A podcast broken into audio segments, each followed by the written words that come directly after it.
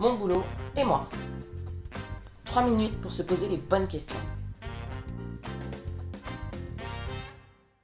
Après plusieurs années de carrière professionnelle, il y a toujours un moment où on se pose la question de savoir est-ce qu'on aime vraiment ce que l'on fait et le sens qu'on trouve derrière notre métier. Le problème, c'est qu'on a souvent tendance à attendre le point de non-retour, celui où on est dans un ras-le-bol complet, un rejet total de notre travail. Et ça, ça a deux conséquences majeures. La première, c'est que on a perdu toute objectivité sur notre travail et sur ce qui nous apporte potentiellement en dehors d'un salaire. La deuxième, c'est que quand on en est à ce stade, en fait, notre morale et notre motivation sont généralement à leur niveau les plus bas.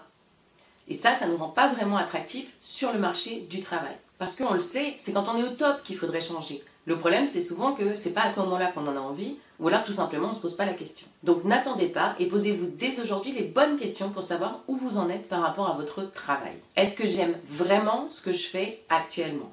Pourquoi est-ce que j'ai choisi de faire ce boulot? Est-ce que mon boulot me permet d'utiliser au mieux mes compétences et mes capacités? Tout simplement, est-ce que je suis heureux d'aller au travail le matin?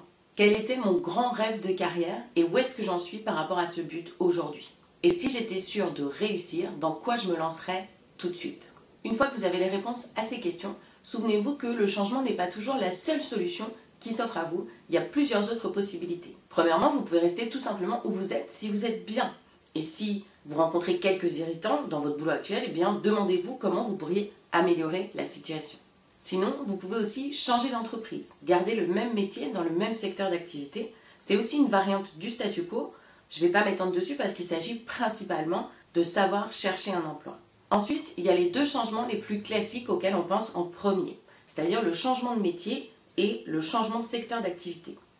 Alors en France, c'est souvent plus facile de changer de secteur d'activité. Par exemple, vous étiez commercial dans la mode et vous passez commercial dans la grande distribution, plutôt que de changer de métier. Par exemple, vous passez du marketing à la finance. J'exagère un peu. Mais dans tous les cas, ces changements, ils doivent être bien préparés. Parce que l'herbe, elle paraît toujours plus verte ailleurs, mais la réalité, elle est souvent tout autre. Donc la première étape de votre changement, elle doit s'appuyer sur des recherches importantes pour savoir exactement où vous allez mettre les pieds. Enfin, un changement assez costaud, c'est la reconversion. C'est-à-dire que là, vous allez changer et de métier et de secteur d'activité. Alors évidemment, là aussi, les recherches s'imposent. Mais en plus, je vous conseille fortement de rencontrer des personnes de ces métiers et de ces secteurs d'activité avant toute action de candidature. Ça peut même passer par une formation pour mieux vous préparer au changement. Et enfin, pour les plus téméraires et les grands adeptes du changement, vous pouvez aussi changer de statut et vous lancer à votre compte ou créer une société. Mais là, trois minutes ne suffiront pas pour vous en parler.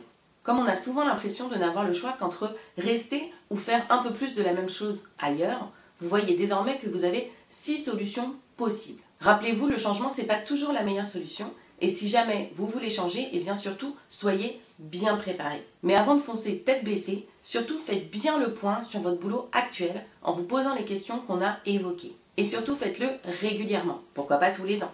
N'attendez pas en tout cas de ne plus en pouvoir. Maintenant, à vous de jouer. Et maintenant, passez à l'action.